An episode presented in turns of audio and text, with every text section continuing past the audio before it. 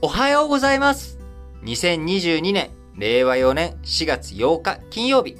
本日の新聞解説ながら聞きは少しショートバージョンでやりたいと思っています。えー、今日、丸一としてはですね、まあ、特にニュースがなんかあったというわけじゃないんですけれども、えー、生産性向上、このね、罠についてちょっとお話をしたいなと思っています。えー、いろんなね、経済ニュースとかを見ると、まあ、日本って生産性が悪いと。他の欧米諸国とかと比べて生産性が低い。生産性が低い。だから生産性を上げなきゃいけないっていうことをよく言うじゃないですか。で、この時の生産性っていう言葉、僕らが普段使っている生産性っていう言葉と、あの、生産性が低いっていう風に経済の話で出てくる。えー、ここの言葉が微妙にずれている。違う意味になることがあるんですよ。えー、そこがまず1点目の罠。で、もう一つが僕らがよく使う生産性。これを高くしていくと、逆に、あのー、経済活動上、経済上、メリットが少ないっていうこと。これが罠の二つ目。この二つについてね、ちょっとお話をしたいと思うんですけれども、まず、僕らが生産性向上って聞いたときに、え経済学の用語とかそういったものじゃなく生産性を上げろって言われたときにイメージするものって何かっていうと、あの、例えば、あレジ。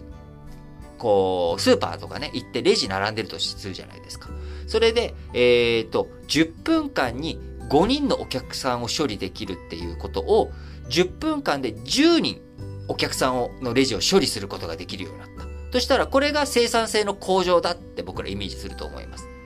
どうでしょう？皆さんもそうイメージするかもしれませんよね。そうだ。そう、生産性の向上。あるいは、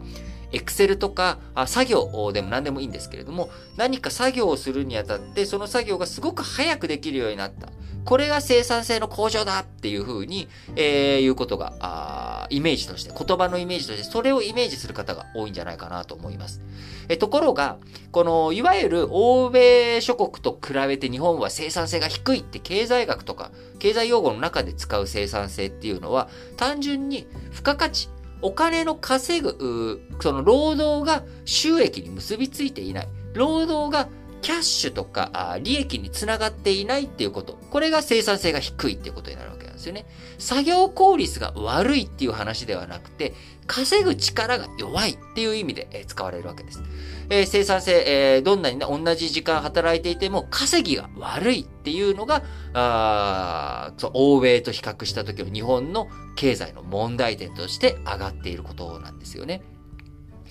それに対して僕らは生産性低い。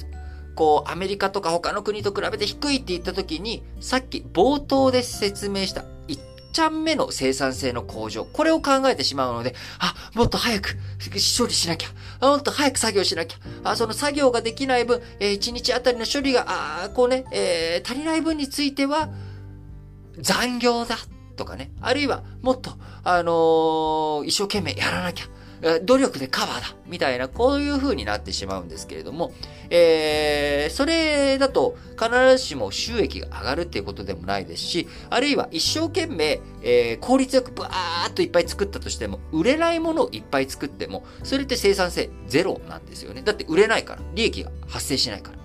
これだと結局生産性向上、向上っていう風に言って、生産性向上しなきゃって僕らあイメージしてもですね、それが実際の経済活動上求められている生産性の向上に結びついているかどうかなんですよね。例えば、僕が家でえ家事、すごくスピードよくできるようにするとしたとします。で、めちゃくちゃピッカピカなんですよ。もう、部屋が。もう常にピッカピカ、ピッカピカしていると。ところが、誰もそこまで求めてないよと。オーバークオリティだよ。えそんなね、もう誰も、こう、なんだろう、こう、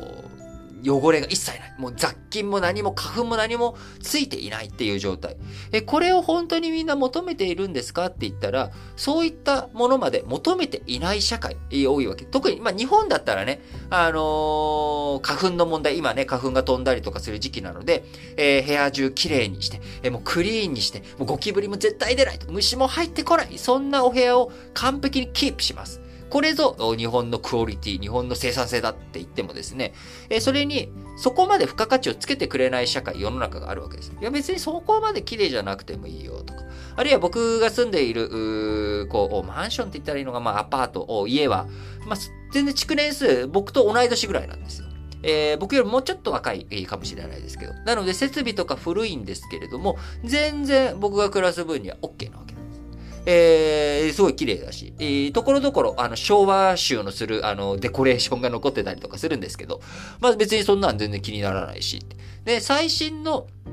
こう、ものが全部踏み込まれているわけじゃないんだけれども、え全然 OK よと。なので、日本のスペック、もりもりのスペックを上げていく。これの生産性の向上とか付加価値をつけるってこういうことだっていうふうにやってしまうと、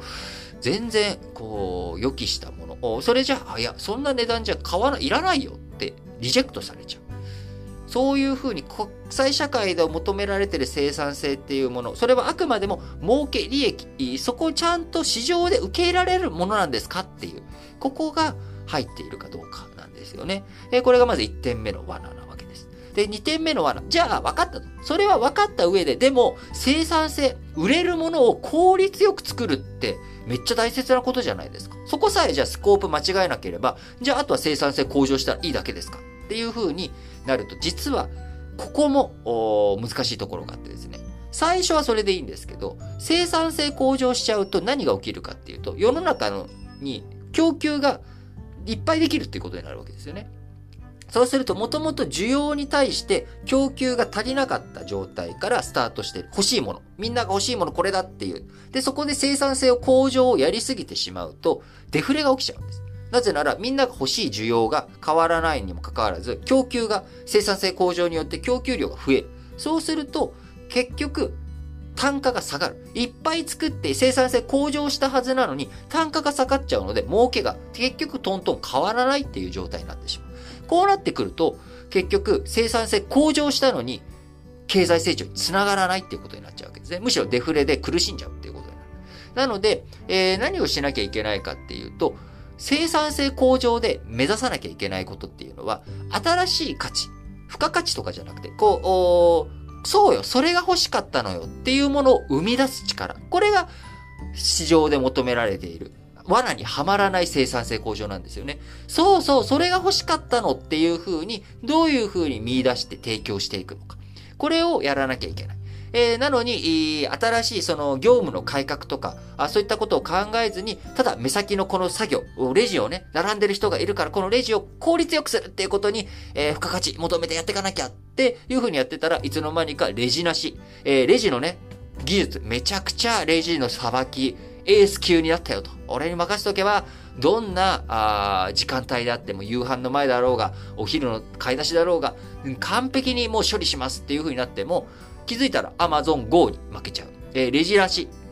レジなしで、えー、全部処理が終わってしまう、その空間に勝てない。えー、どうせだったらね、絶対レジに並ばない方が、あ嬉しいやっていう人たちに勝てなくなっちゃうわけです。なので、生産性向上っていう議論をするときに、いきなり目先の自分の生産性の向上に取り組んだりとか、あるいは上司とかがね、今、生産性向上の時代だって、お前ら自分たちの業務を生産性高くやれっていう風に温度を取るっていうのは、これ大間違いです。罠にはまる第一歩でしかない。